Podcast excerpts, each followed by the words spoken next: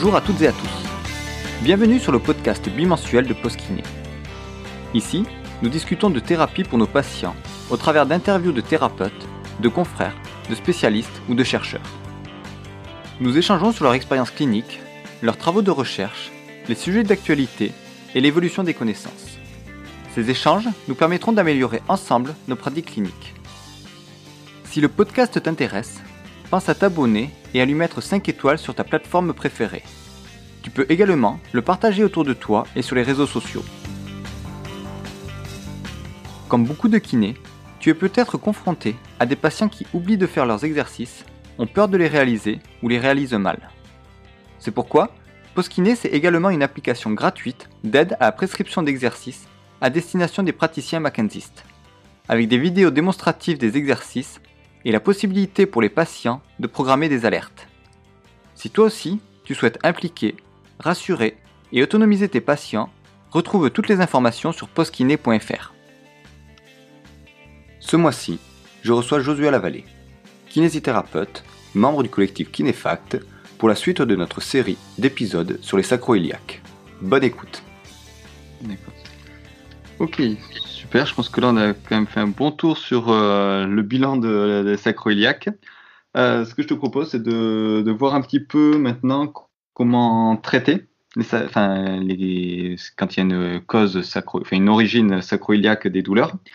Euh, Est-ce qu'on peut reprendre dans les pathologies les plus importantes, par exemple dans les sacroilites ou tout ce qui est spondylarthrite, est-ce qu'il y a des traitements ou il y a des études qui ont été faites sur les traitements dans d'autres pathologies?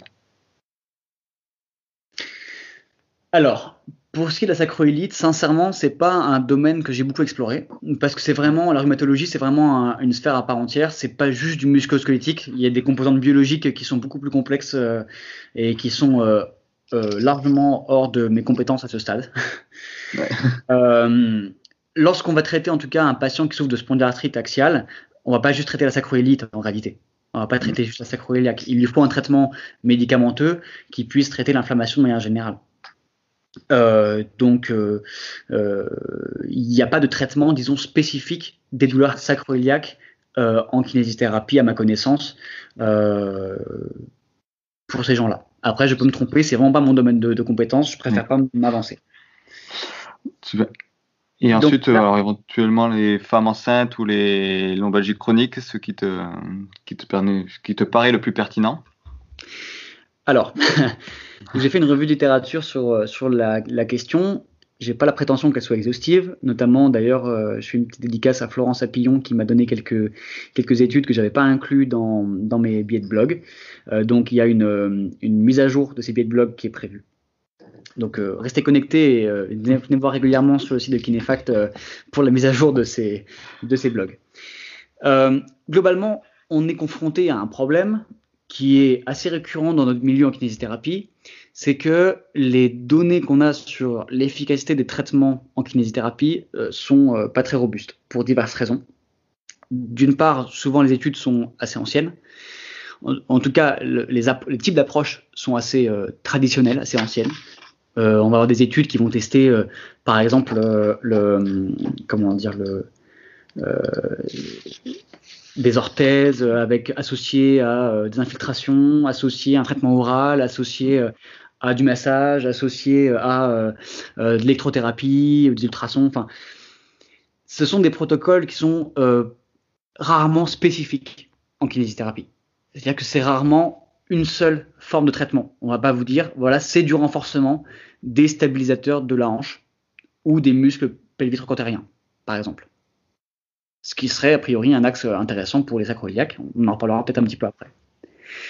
Donc, on est déjà confronté à un premier problème, c'est que la qualité méthodologique des essais, euh, de d'une part, le choix des, thérapies, des interventions, le choix de ce à quoi elles sont comparées, mais aussi euh, même la validité interne, la robustesse méthodologique interne de la façon dont l'essai est conduit euh, en, en expérimentation, sont quand même pas extraordinaires. Donc tout de suite, il y a déjà une réserve à avoir sur les résultats, quels qu'ils soient, qu'ils soient favorables ou défavorables. Mais sinon, voilà ce qu'on peut retirer globalement euh, des essais sur euh, les, les lombalgies chroniques, parce que pour ce qui est des femmes enceintes, en réalité, euh, il y a assez peu d'études pour une raison simple, c'est que la plupart des douleurs pelviennes en lien avec la grossesse s'améliorent dans les six mois à un an, au plus tard, après la grossesse. Vraiment la majorité. Reste une mhm. fraction de personnes qui vont garder des douleurs après, mais il semblerait, il semblerait, dans une étude ça a été le cas, euh, qu'on puisse assimiler ces patientes douloureuses postpartum au long terme comme des patients lombalgiques chroniques, entre guillemets, euh, classiques. Hmm. Et donc, dans une étude, elles ont été euh, d'assez bonne qualité, pour, le coup, celles-ci, elles ont été incluses euh, avec les autres patients lombalgiques chroniques. Donc, on va avoir essentiellement quatre grandes interventions. On va avoir la rééducation, les injections, notamment de corticostéroïdes, mhm. les stratégies, ce qu'on appelle de dénervation, de neurotomie, qu'on appelle aussi la thermocoagulation, où on va venir littéralement détruire les, rameaux nerveux qui nervent la sacroiliaque. Et on va avoir euh, la chirurgie, et en particulier l'arthrodèse.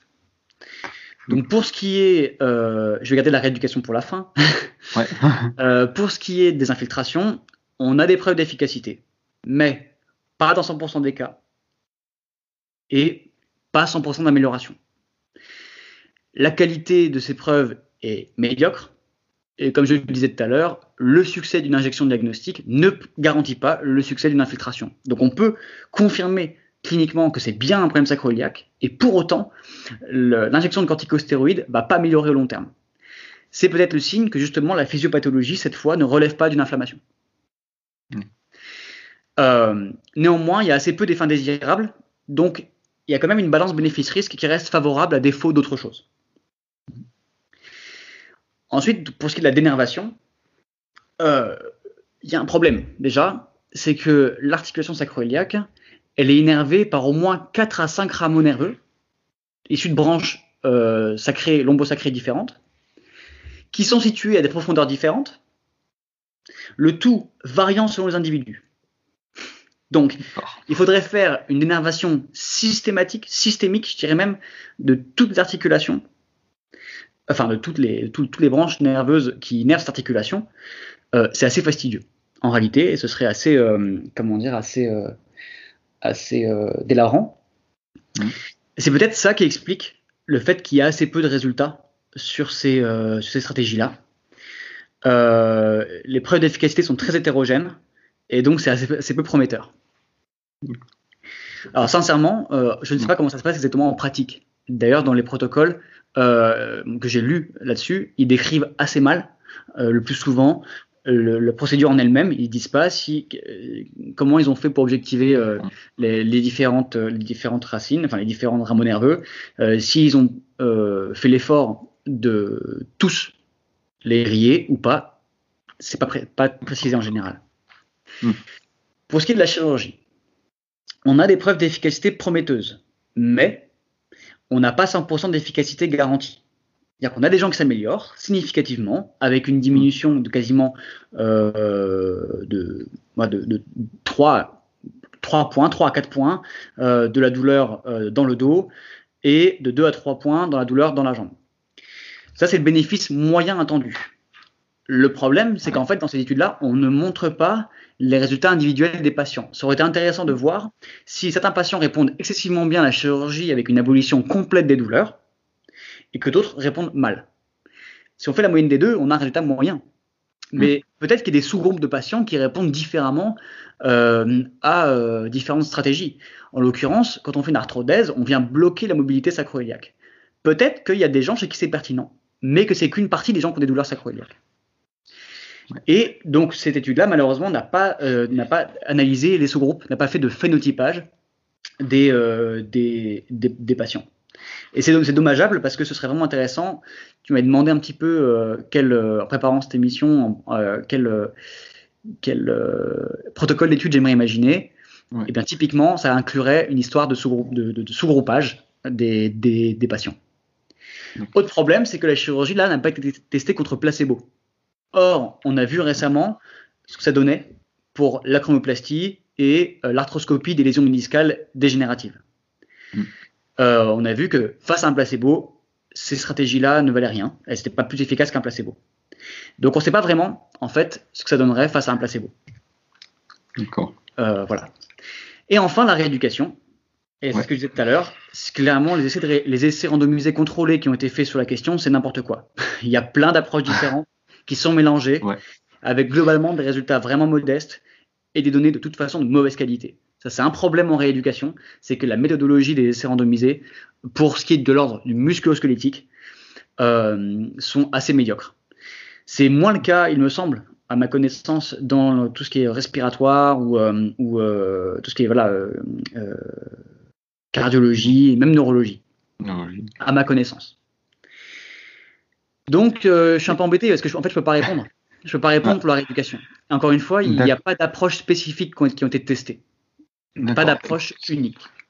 Et si on revient sur le MDT, est-ce que, parce qu'on en parle dans le Mackenzie sur les traitements à type euh, comme si c'était un dérangement ou autre, est-ce que là-dessus tu as trouvé des études ou pas du tout? C'est vraiment de l'empirique Alors, concernant le MDT, il y a eu des études de cas.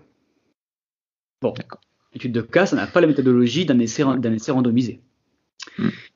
Euh, le problème, c'est que les études de cas euh, sont réalisées par des McKenzistes qui ont une vision McKenziste, hmm. euh, qui souvent sont des gens qui sont certifiés ou diplômés lorsqu'ils publient, et qui potentiellement ont un biais de leur lecture particulière des symptômes.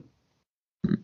De plus, dans cette étude-là, il n'y a pas eu donc il y a une description du cas, une description de l'évolution du cas. Le plus souvent, ce qu'on publie, ce sont les succès évidemment, ce ne sont pas les échecs. Donc il y a un biais de sélection. Et il n'y a pas eu de confirmation euh, expérimentale que la douleur était bien sacroiliaque, par exemple. Bon. Donc là, euh, pour ce qui est du MDT, il n'y a pas eu d'essai clinique euh, vraiment rigoureux mené. donc je recommande qu'on ne se fie pas aux, voilà, aux résultats donnés par rapport, aux, études de cas. Mais ça donne l'occasion de revenir, tu parlais de dérangement. Euh, sur cette notion en MDT. Alors, quand on parle de dérangement, euh, selon qu'on est McKenzieiste ou pas, ça ne veut pas dire la même chose. Dans, euh, dans le commun des mortels, enfin, plutôt dans d'autres courants de, de, kinésithérapie, notamment de thérapie manuelle, le dérangement peut être assimilé à ce qu'on appelle la dysfonction. Dysfonction n'ayant pas elle-même la même signification en Mackenzie. Donc la dysfonction ou, le dérangement peut être considéré comme une anomalie de positionnement et de mobilité, d'où les tests euh, de palpation correspondants.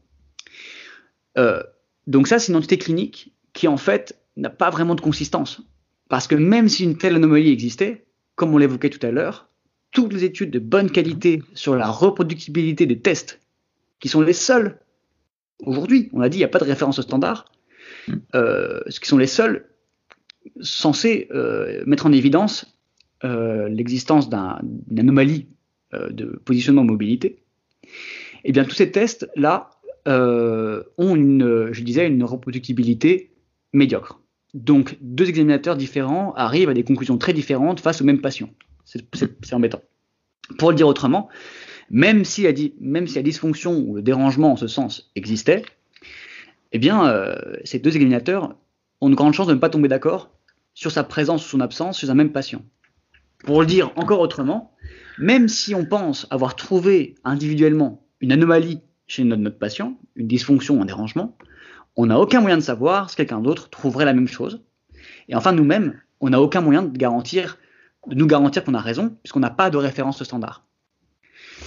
Donc, euh, dans le MDT, dans le MDT, le dérangement est quand même surtout associé à l'aspect symptomatologie, à l'évolution rapide, plus qu'à une explication anatomopathologique, justement. Exactement, et donc j'y viens. Donc maintenant, si on parle de dérangement, le dérangement en MDT, il est basé sur euh, sa définition opérationnelle. Le dérangement est défini, est défini euh, comme la présence d'une préférence directionnelle.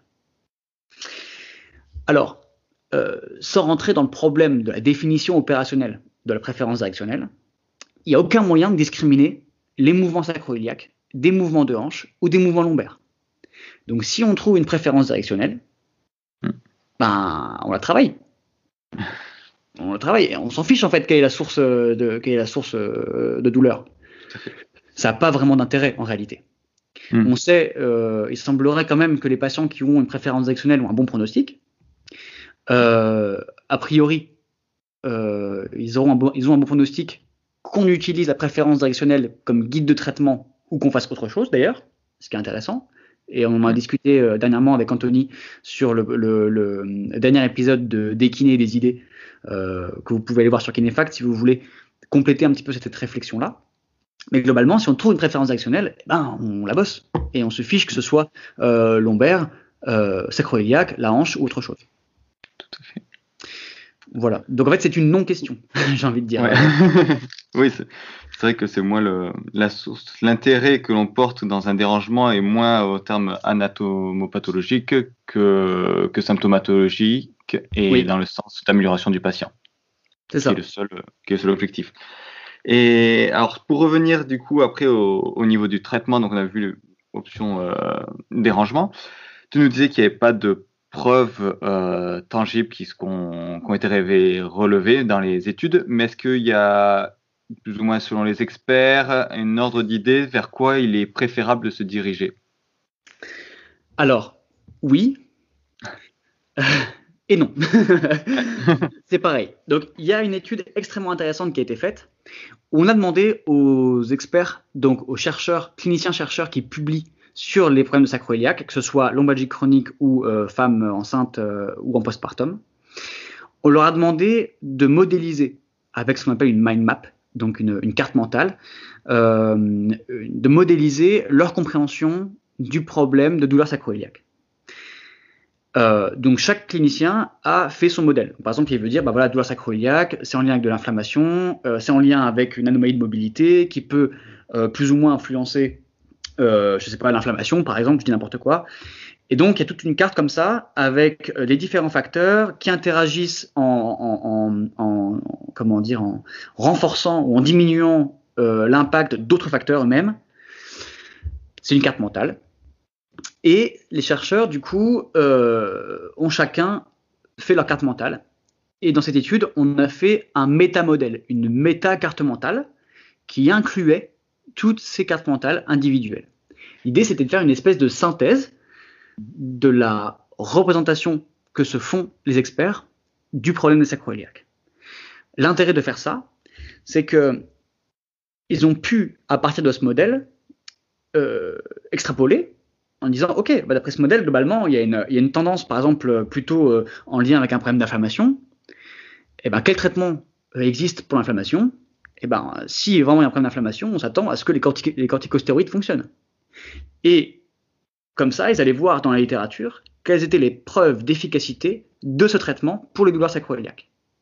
Donc c'est intéressant parce qu'ils ont pris, euh, ils ont pris la conception des chercheurs, ils en ont fait une, ils en ont fait une synthèse, ils ont tiré de ça les prédictions de quel traitement devrait fonctionner, et ils sont allés vérifier ces prédictions en regardant les données euh, d'efficacité clinique dans la littérature.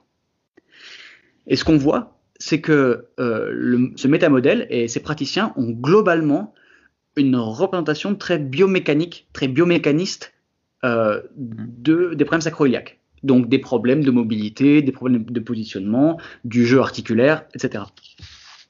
Très peu prennent en compte les notions de, facteurs psychosociaux, par exemple, en réalité. Mm. Et ce qu'on voit, c'est que du coup, les traitements qui en découlent souvent sont des traitements de l'ordre des infiltrations, de la chirurgie, de la dénervation, ce qu'on a évoqué jusqu'à présent. Et comme on l'a évoqué, ces choses-là ont assez peu de preuves d'efficacité.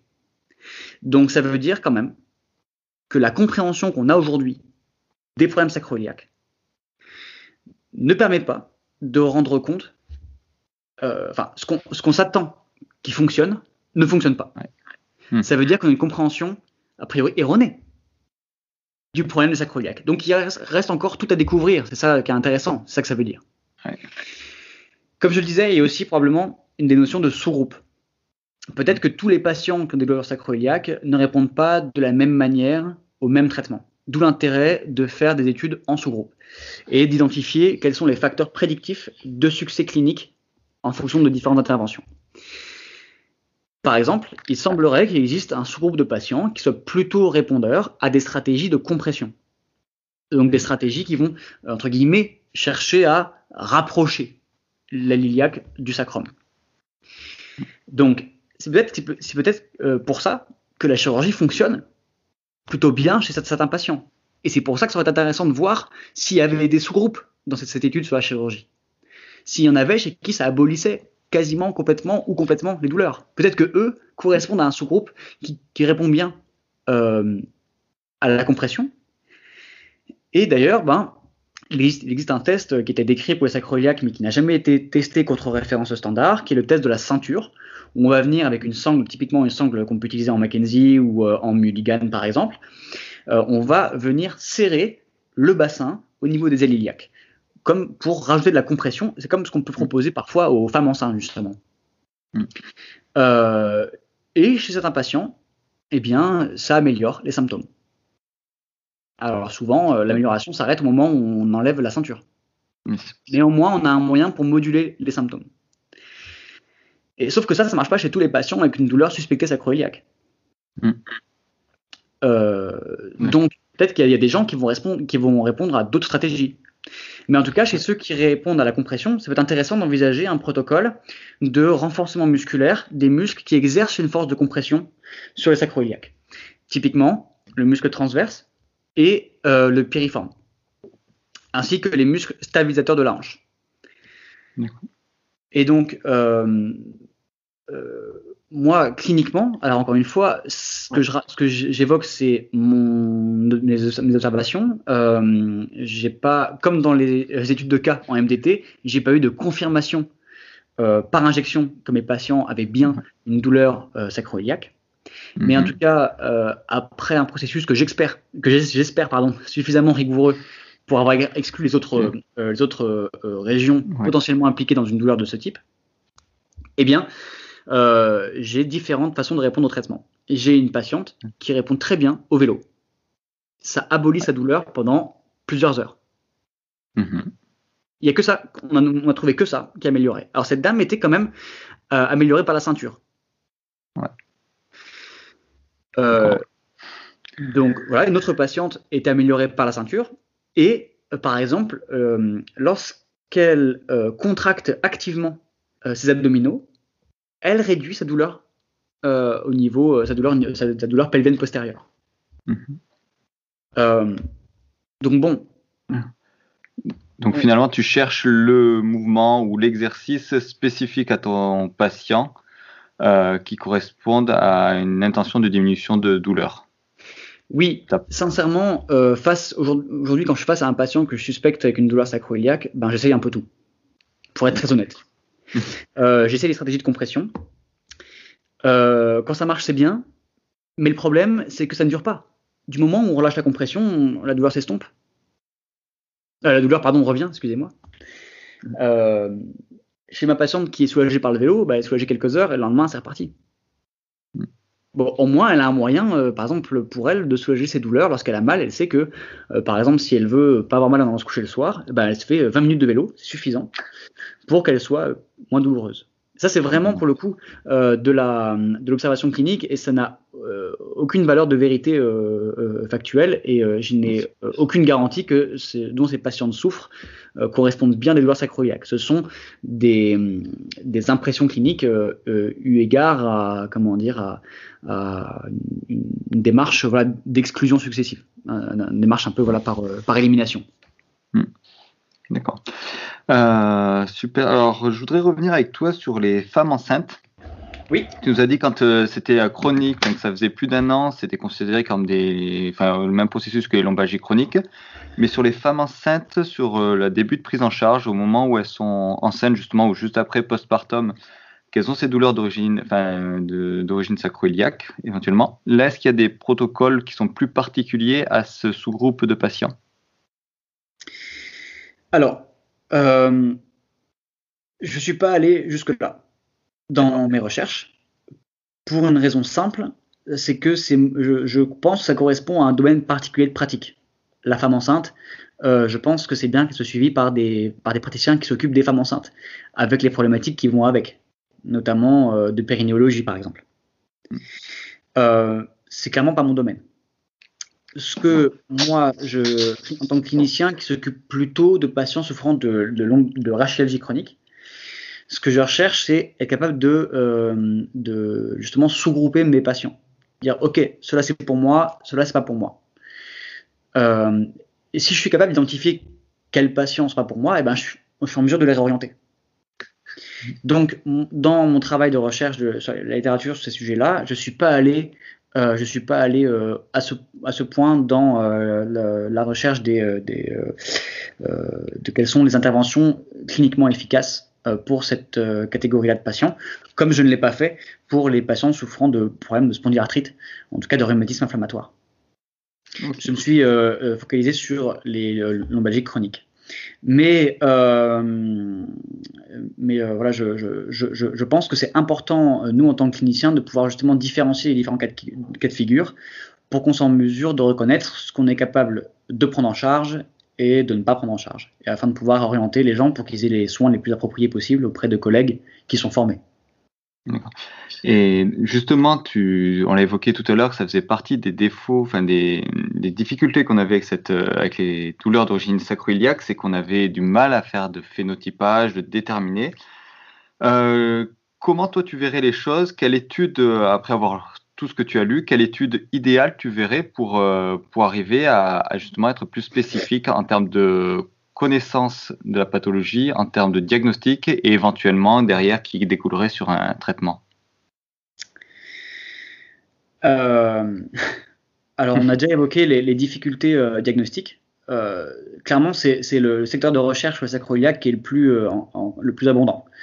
Donc, je ne crois pas qu'il y ait, même s'il y a des efforts qui doivent encore être fournis, je pense que les limites, elles sont claires, on les a évoquées. Euh, et je suis pas sûr qu'elle soit si facilement surmontable.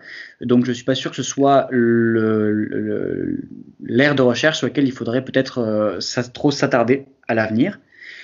Par contre, je pense que ce qui peut être intéressant, c'est d'explorer davantage justement les, classification clinique, ce qu'on appelle la reconnaissance de schéma, de schéma clinique, la reconnaissance de profil, euh, pour se dire, ok, des patients qui ont ce type de présentation clinique avec ce type de paramètres vont plutôt mieux répondre à ce type d'intervention. Et c'est en ce sens que du coup, bah, suite à ta question, j'avais un peu réfléchi euh, à ça. Et euh, donc moi, j'imagine justement une étude qui va tester euh, l'existence de sous-groupes et leur réponse aux différents traitements. Donc, évidemment, pour les critères d'inclusion, il faudra, comme on l'a évoqué jusqu'à présent, un, processus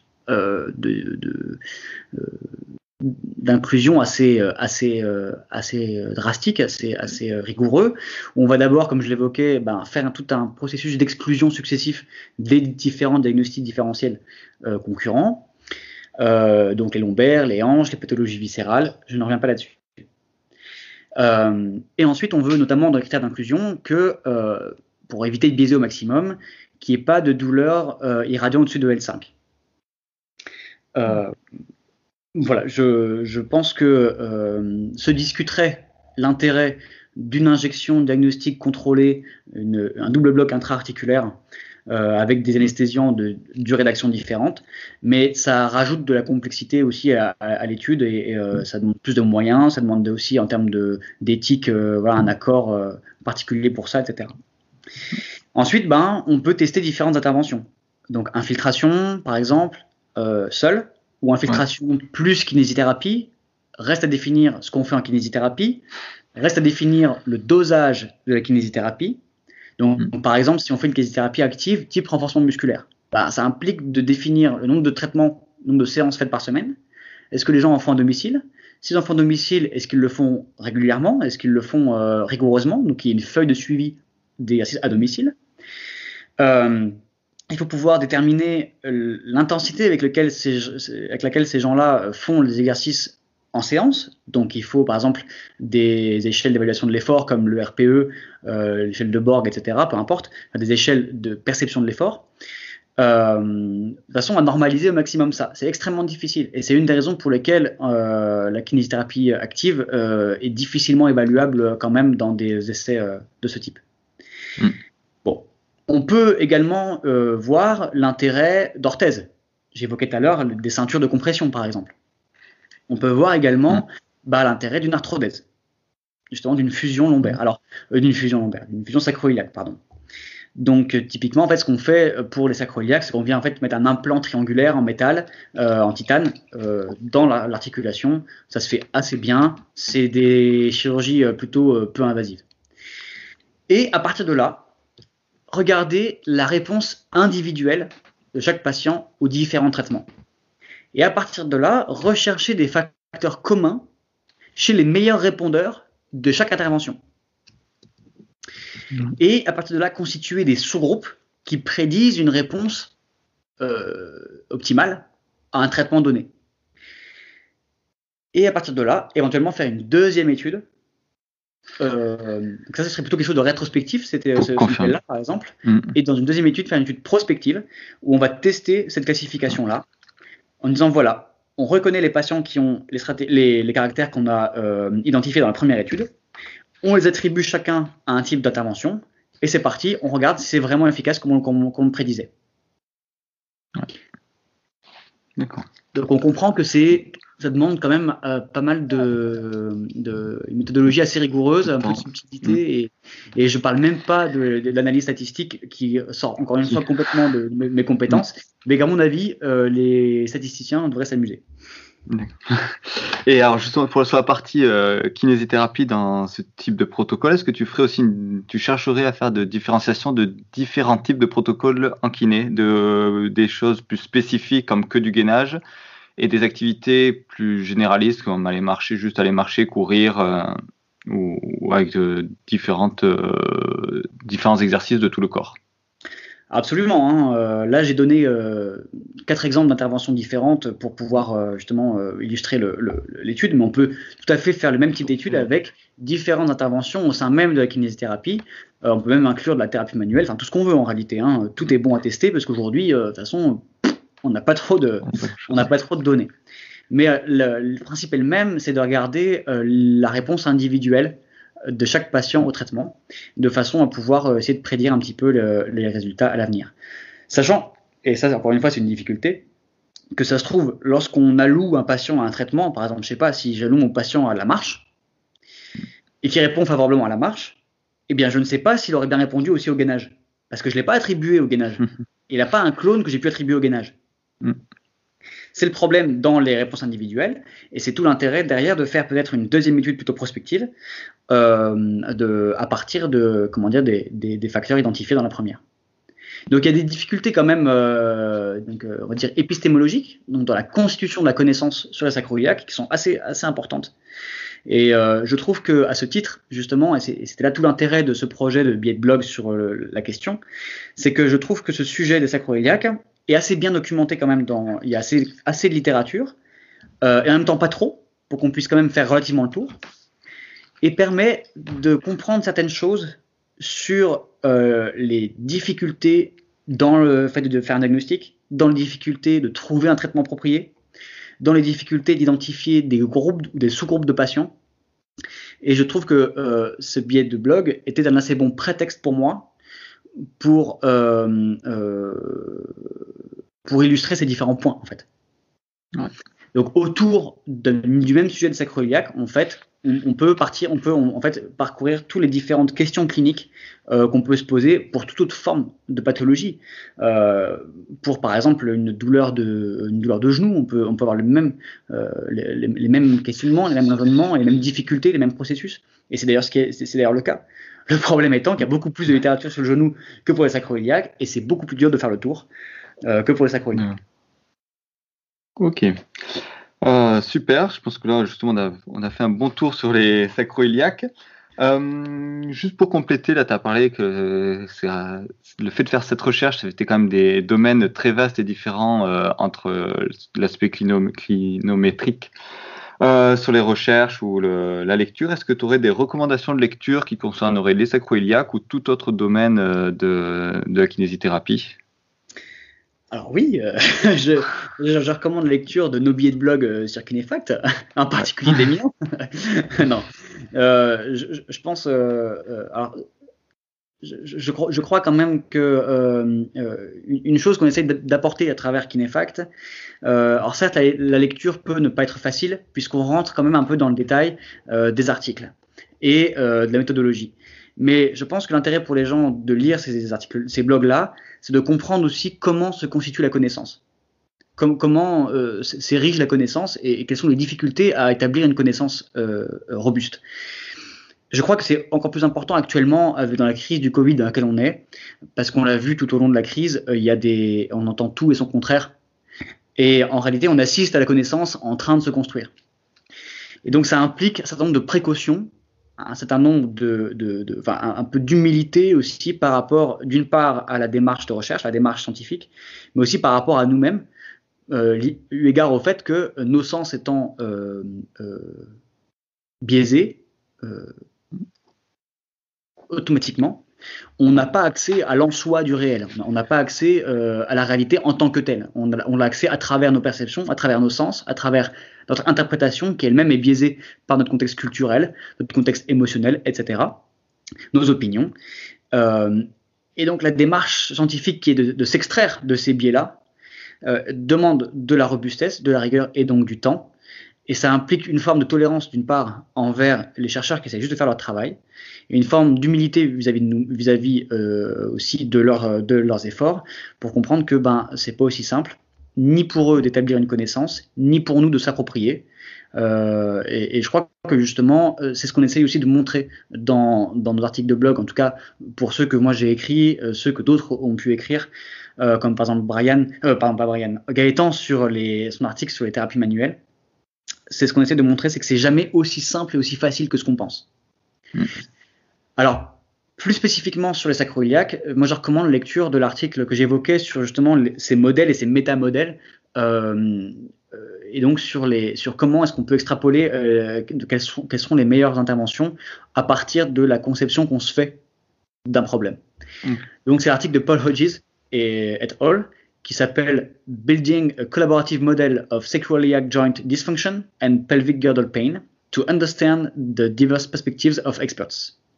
Donc, si tu veux, je, pourrais te passer le, lien et, euh, oh, je, comment je vais bien jouer avec l'article, euh, enfin, avec le, avec le podcast, je pourrais mettre les liens euh, dessous. D'accord. Donc c'est afin de se rendre compte un petit peu à quel point c'est pas si facile que ça de de, de, se faire une vision justement, comme je le disais, une vision juste du réel et du problème que constituent en l'occurrence les douleurs en lien avec les sacroiliaques. Et je recommanderais un troisième article qui, moi, m'a beaucoup, euh, m'a beaucoup euh, plu et j'ai trouvé très pertinent en fait pour ce qui est la prise en charge des patients souffrant de lombalgie chronique en général. Euh, c'est l'article de Matthew Lowe qui s'appelle A Novel Clinical Framework The Use of Dispositions in Clinical Practice, a Person-Centered Approach. Alors, j'espère que mon accent anglais contentera tout le monde. C'est un article qui approche, enfin qui, discute une certaine forme euh, d'approche justement de la causalité dans la compréhension des problèmes, en l'occurrence de la lombalgie par exemple. On a euh, instinctivement en clinique, on recherche la cause. Mais il y a différentes manières de rechercher une cause. Euh, il y a différentes formes, différentes approches pour la causalité. Et lui discute d'une approche qu'on appelle une approche dispositionnaliste. Euh, je ne vais pas entrer en détail, je vais vous laisser le plaisir de la lecture. Euh, mais l'idée, c'est que le modèle qu'on a tendance à avoir instinctivement, qui est un modèle un peu simpliste, un peu réducteur, qui est la recherche d'une seule cause, d'une explication qu'on va appeler monocausale, typiquement la vertèbre déplacée, la dysfonction, le bassin décalé, euh, toujours cette explication unique qui expliquerait l'ensemble du problème, comme la posture aussi par exemple, ou l'alimentation, les toxines, l'inflammation. On, a toutes ces entités euh, qui sont ces espèces de, voilà, de, qui, qui, seraient un petit peu l'explication unique et exclusive d'un problème. Donc l'idée c'est de sortir un petit peu de ça et d'envisager donc une approche plutôt multifactorielle. C'est ce que propose en fait en, euh, en filigrane le modèle biopsychosocial, par exemple, mm. qui est d'élargir un petit peu notre vision des choses. Mais aussi, cet article explique comment nous, nous approprier cette façon de voir les choses et comment, euh, comment on peut expliquer ça au patient pour que lui aussi comprenne que c'est jamais qu'une histoire de posture ou qu'une histoire de bassin déplacé, etc. C'est une histoire de plusieurs facteurs qui s'entremêlent, euh, euh, s'influencent mutuellement. Voilà, s'influencent mutuellement. Et ce qui permet justement aussi de comprendre la difficulté euh, de la modélisation d'un problème comme celui des sacroiliacs, euh, tel qu'illustré dans l'article de Paul Hodges justement. Ok. Euh, super, merci. Et pour ceux qui souhaiteraient te contacter, est-ce qu'il y aurait un moyen à recommander? Qu'est-ce qui est le plus facile? Euh, moi, je vous recommande de me contacter euh, sur, enfin, via Twitter. Je suis, je suis, assez actif sur Twitter. J'essaye de justement de, de, relayer un petit peu de littérature qui me paraît intéressante en lien avec les problèmes, comment dire, de, de colonne, de rachis, et en lien avec les problèmes de douleurs persistantes. Euh, mais aussi en lien avec un petit peu justement toutes les idées reçues, euh, les, fausses croyances, ou en tout cas les, choses qui s'actualisent, les, nouvelles explications qu'on peut avoir euh, sur ce qu'on ce qu'on pensait à une époque être vrai en kinésithérapie et qui peut-être mérite d'être reconsidéré. donc oui, plutôt via Twitter à mon avis. Ce serait peut-être encore le plus simple. donc, ok. Mon, je pourrais te donner également mon identifiant. Ouais. Oh, bah, tu peux le donner à là et après je le rajouterai aussi en, lien, ouais. Eh ben, c'est Josh Lavallée MK, donc euh, comme mon, pas mon surnom, Josh, euh, Lavallée L-A-V-A-2-L-2-E, MK comme ma soeur kiné. Donc voilà. Super, je, eh ben, vous invite au passage à, suivre les, pages également de Kinefact euh, sur Twitter, Facebook et Instagram. on mettra tout en lien de toute manière avec, avec l'article du podcast. Super. Super. Merci. Ben, encore merci à toi et je te dis à une prochaine alors. Merci beaucoup. À bientôt. Vraiment, un grand merci à Josua pour le temps passé à nous présenter ses connaissances sur l'articulation sacro-iliaque. Retrouvez tous les liens dans le descriptif de l'épisode. Merci d'avoir écouté l'épisode jusqu'au bout. J'espère que celui-ci t'a plu. Si c'est le cas, pense à noter le podcast sur ta plateforme préférée. Si tu souhaites participer au podcast, pour nous partager ton expérience, envoie-moi un message sur contact.poskiné.fr. En attendant le prochain épisode, porte-toi bien et à bientôt.